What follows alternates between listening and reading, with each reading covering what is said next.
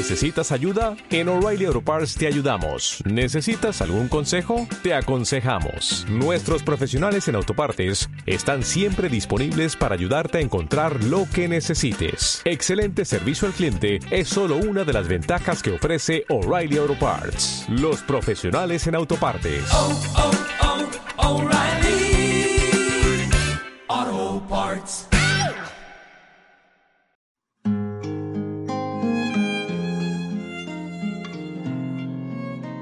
Día 15 para la preparación de la consagración a María. Amante del corazón de Jesús. ¿Quién es la beata Madre Teresa de Calcuta? Ella es fácil de entender. Lo único que necesitamos saber son dos palabras. Tengo sed.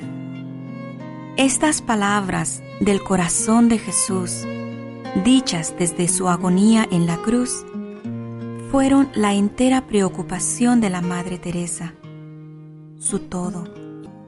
Y lo mismo se podría decir de Nuestra Señora. El deseo más profundo tanto del corazón de Madre Teresa como del corazón de la Madre de Dios es saciar la sed de amor y de almas que tiene el corazón de Jesús. En este sentido, la vida de la Madre Teresa es una revelación del corazón de María y presenta una de las expresiones más ricas de la consagración mariana. Reflexionaremos sobre los detalles de esta revelación y ejemplo en los días que siguen, pero antes contemplemos una panorámica general de su vida. La parroquia de origen de la Madre Teresa en su Macedonia se llamaba convenientemente Sagrado Corazón. Convenientemente porque tal como ella dijo, desde mi infancia el corazón de Jesús ha sido mi primer amor. Este amor podría haber empezado cuando, a la edad de cinco años, recibió el corazón eucarístico de Jesús por primera vez. En esa ocasión, experimentó la sed ardiente de almas del Señor mismo. Con los años, esta sed creció y floreció, y a la edad de 12 años surgió la convicción de que Dios la llamaba a ser misionera. Cuando tenía 18 años, entró en el Instituto de la Bienaventurada Virgen María, de la Congregación de Loreto, y solicitó ir a las misiones de Bengala, India, a donde fue enviada el siguiente año.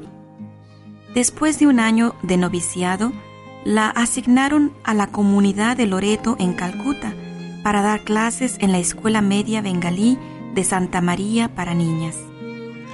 La nueva hermana serviría allí por más de una década y media. Los años que la Madre Teresa pasó en la escuela de Santa María fueron felices. De hecho, fue tan generosa con el Señor que con el permiso de su director espiritual hizo un voto extraordinario, no negar nada a Jesús. Cinco años después, Jesús puso a prueba en grande ese voto.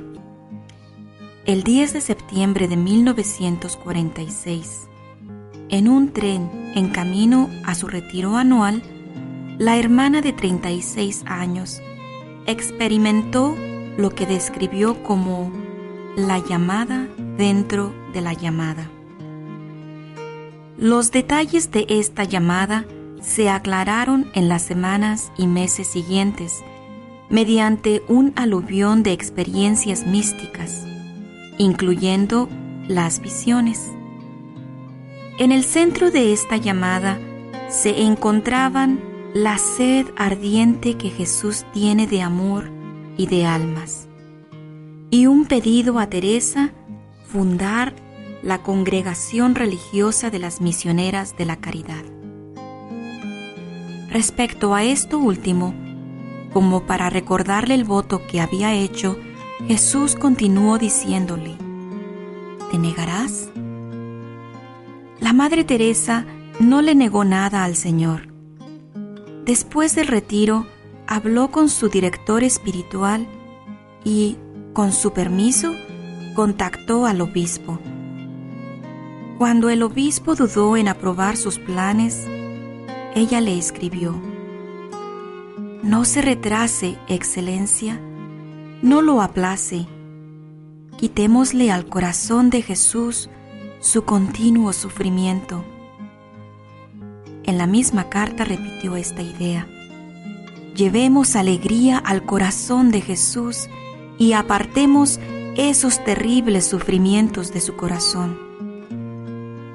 Finalmente, el obispo dio su aprobación y la madre fundó las misioneras de la caridad, cuyo propósito general es el siguiente, saciar la sed de Jesucristo en la cruz de amor y de almas.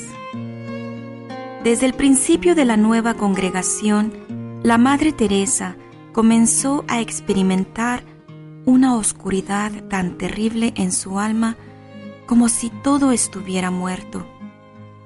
A veces le parecía insoportable y frecuentemente se hallaba a sí misma al borde de la desesperación. En el año de 1961 recibió una luz en esta oscuridad. Después de una conversación con un sacerdote santo, se dio cuenta de que su anhelo doloroso era en realidad una participación en la sed de Jesús. Por primera vez en estos once años he llegado a amar la oscuridad, pues ahora creo que es una parte, una muy, muy pequeña parte de la oscuridad y del dolor de Jesús en la tierra. La experiencia de oscuridad y anhelo doloroso continuó para Teresa hasta el fin de su vida. Encontró el valor para perseverar porque, como dijo su director espiritual, se dio cuenta de que la oscuridad era en realidad un vínculo misterioso que la unía al corazón de Jesús. El sufrimiento tiene que venir porque si ustedes miran la cruz, él tiene su cabeza inclinada hacia abajo. Quiere besarlos. Y Él tiene ambas manos completamente extendidas. Quiere abrazarlos. Él tiene su corazón totalmente abierto para recibirlos. Entonces, cuando se sientan miserables, miren hacia la cruz y sabrán lo que está ocurriendo el sufrimiento, dolor, pesar, humillación, sentimientos de soledad, no son sino el beso de Jesús. La señal de que ustedes se han acercado tanto que Él puede besarlos. Una vez le dije esto a una dama que sufría mucho. Ella contestó, pídale a Jesús que no me bese, que deje de besarme.